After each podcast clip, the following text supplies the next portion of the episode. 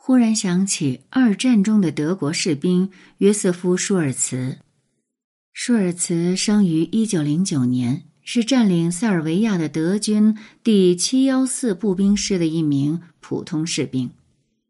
一九四一年七月二十日，在位于贝尔格莱德东南一个叫做斯梅代雷夫斯卡帕兰卡的小镇，德军行刑队处决了十六名涉嫌同情和支持游击队的当地人。前一天，这支德军刚刚与游击队有过交锋。这里是宁小宁读历史，我是主播宁小宁。今天我们来了解，有一名纳粹士兵没有开枪。文章来源《短史记》腾讯新闻，撰文严九林。德军对南斯拉夫的入侵发生在这一年的四月，只用十多天就迫使当局签订了投降协定。随之而来的是针对抵抗者的屠杀。仅截至一九四二年十二月，德军就屠杀了约两到三万名塞尔维亚人。这场处决只是这场大屠杀中很小的一个组成部分。没有人知道当天具体发生了什么。有传言称，舒尔茨被选中成为了行刑队的一员。还有传言说，战争结束后，当地政府挖掘遇难者遗体重新安置，发现一具身着德军军服的遗体，可惜发掘者没有在意，将能够证明遗体身份的东西弄丢了。然后，在上世纪六十年代，西德刊物有两家刊物先后刊登了一张日期为一九四一年七月二十日的照片。照片显示，德军行刑队正要对一群被蒙上了双眼的民众执行枪决，其中还有一名没有头盔与腰带的德军士兵正面向受害者队伍站立。照片的提供者说，这张照片的拍摄者是德军摄影师，拍摄地点正是塞尔维亚的帕兰卡。再然后。有人就宣称认出了照片中这名没有戴头盔与腰带的士兵，说他正是约瑟夫·舒尔茨。还有人找到了他的兄长沃尔特·舒尔茨。沃尔特说，照片里的人确实是他的弟弟。以上这些杂乱的信息交织在一起，催生出了这样一个故事。士兵约瑟夫·舒尔茨虽然身在纳粹军队之中，却未全然泯灭内心的正义。得知必须参与针对十六名塞尔维亚人的屠杀后，他放下枪，脱下头盔，向上级明确表示拒绝。他说：“不，我不能开枪，这些人是无辜的。”于是，丧心病狂的纳粹军队将他与十六名塞尔维亚人一起杀害。然后草草埋葬在了一起。人们很愿意相信这个故事是真的，愿意相信，即便是在纳粹统治时期，也仍有人留存着人性的光辉，能够坚守住自己的良心，不去随波逐流作恶。所以，这个史料证据非常薄弱的故事，很快就在南斯拉夫流传开来。一九七三年。南斯拉夫人拍摄了一部十三分钟时长的小电影《约瑟夫·舒尔茨》，在荧幕上再现了他们愿意相信的这个故事。一九八零年代，他们又在屠杀的发生地树立起了纪念碑。但遗憾的是，德国的史料档案并不支持这个温暖人心的故事。位于路德维希堡、负责调查纳粹统治期间所犯罪行的机构——侦办国家社会主义犯罪案件办公室，在一九七二年的一份报告里否定了约瑟夫·舒尔茨的故事。尽管这样的故事有助于减轻普通德国人在战后的负罪感，他们说，根据官方档案，约瑟夫·舒尔茨死于一九四一年的七月十九日。也就是那次屠杀发生的前一天，他的死因是与游击队交战。七月二十日凌晨两点，当地军队向陆军指挥部提供了约瑟夫·舒尔茨阵亡的消息。这个消息随后被传递给了他的亲属。此外，沃尔特·舒尔茨对照片的辨认也不能做准，与约瑟夫·舒尔茨同部队的一些幸存者有不同意见。他们说，照片中不戴头盔的那个士兵并不是舒尔茨。舒尔茨究竟是被游击队击毙的入侵者呢，还是不愿参与屠杀的良知英雄呢？舒尔茨的故事陷入迷雾。历史研究者的立场是基于史料能够相信什么，一些民众的立场是基于现实愿意相信什么。所以，即便德国方面已经给出令人失望的史料档案，也还有许多人愿意相信舒尔茨是一位英雄。他们辩护说，处决了舒尔茨之后，前线德军很快就意识到了这种做法不妥当，会严重影响士气。所以他们在向上级部门汇报时撒了谎，说舒尔茨是死于对游击队的作战。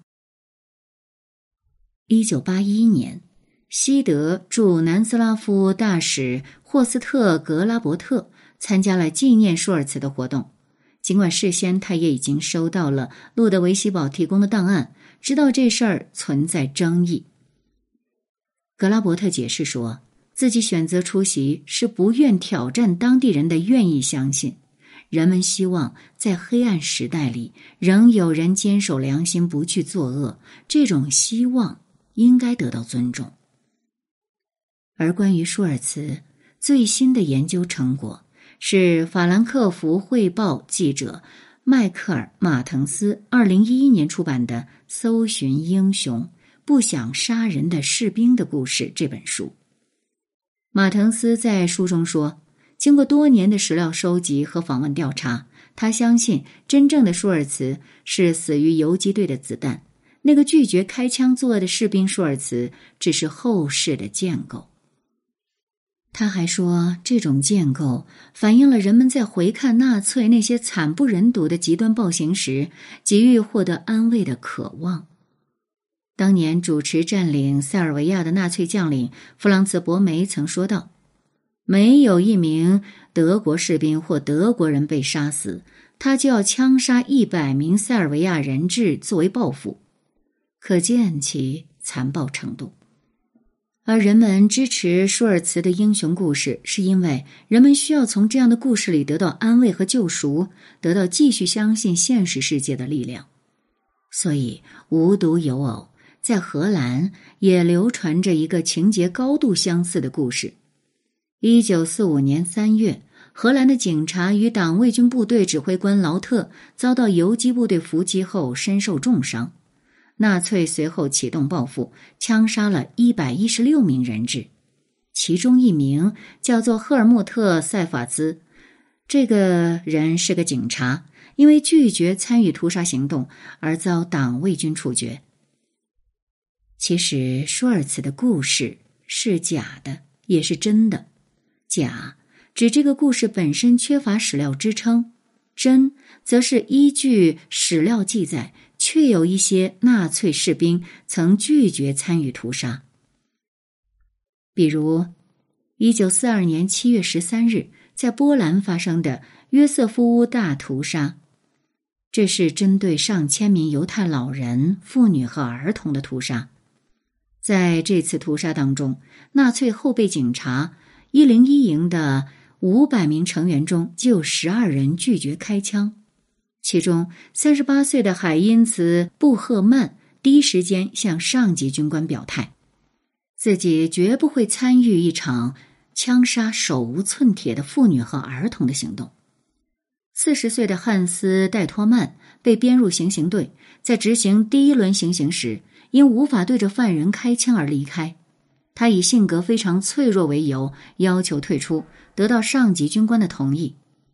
还有人故意没离开下车点，一直在那里忙东忙西，根本不打算去行刑点对着犯人开枪。此外，还有四十多名警察在屠杀过程中以各种理由离开，如瓦尔特尼豪斯在被迫开完第一枪射杀了一名老年犹太妇女后，精神就垮了，以身心崩溃为由退出了行刑队。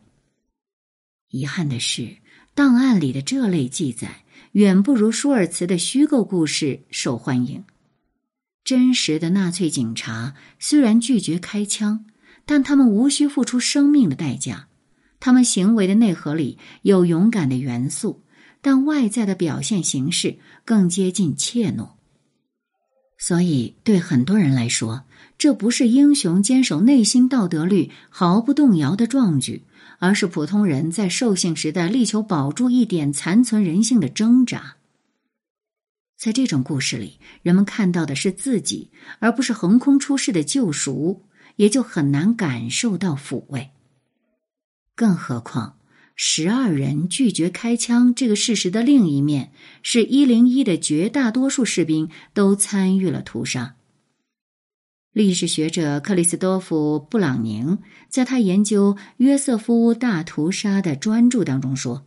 之所以一零一营的绝大多数士兵都参与了屠杀，首先是因为后备警察一零一营的成员和德国社会里的其他人一样，被淹没在种族主义和反犹主义宣传的洪流之中。其次是对群体的从众，虽然大多数人都不喜欢被指派去执行大屠杀，但相比不开枪，开枪反而是更容易的事情。因为走出队列不开枪，意味着把脏活儿留给了他们的战友，相当于在一项令人不快的职责面前拒绝承担自己的那一份。这对战友来说，实际上是一种自私的行为。没有开枪的人面临着孤立、拒绝和排斥，而且出列也会被视为对战友的道德谴责。作为反制，其他战友会一致将出列不开枪视为懦夫行径。这是很真实，也很有说服力的分析。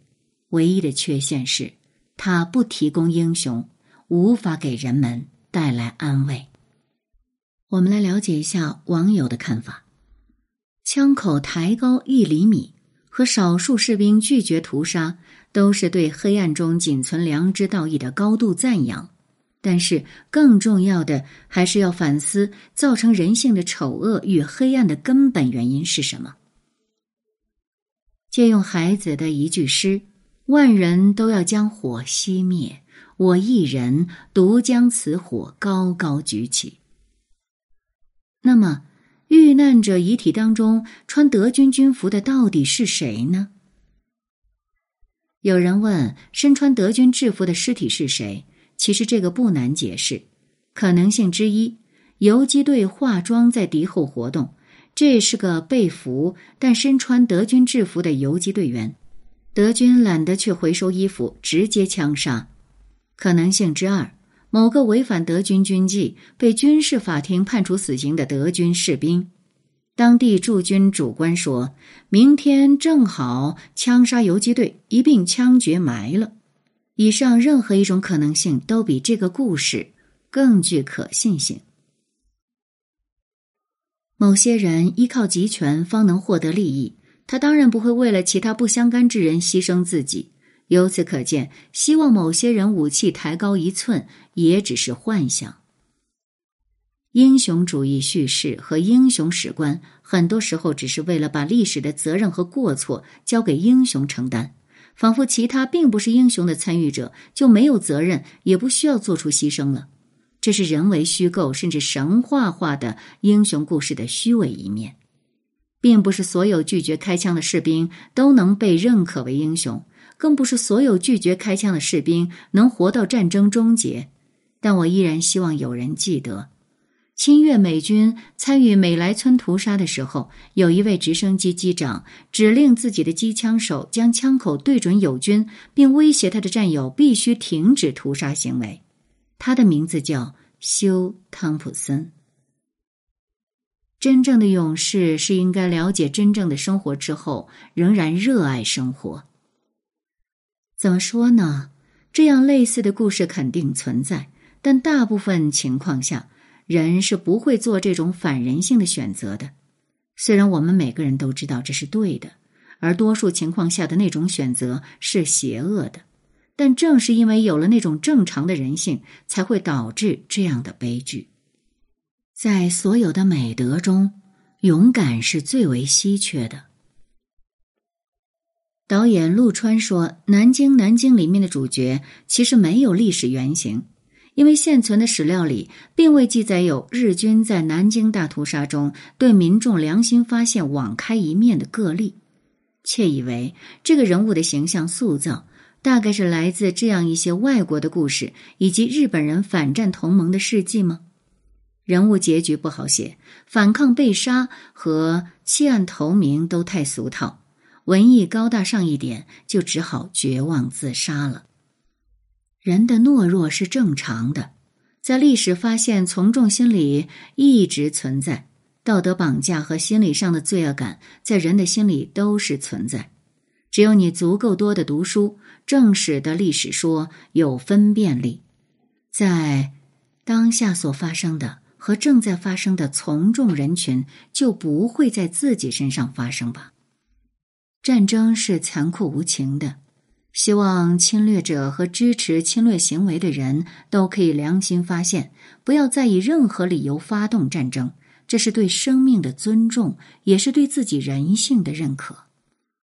对英雄的渴望，源自普通人心底的怯懦。谁又真的胆敢直面淋漓的鲜血呢？只好寄望有勇士替我们抗争或殉道。正因此，对英雄的渴望和对强权的屈服，或多或少会相伴同行。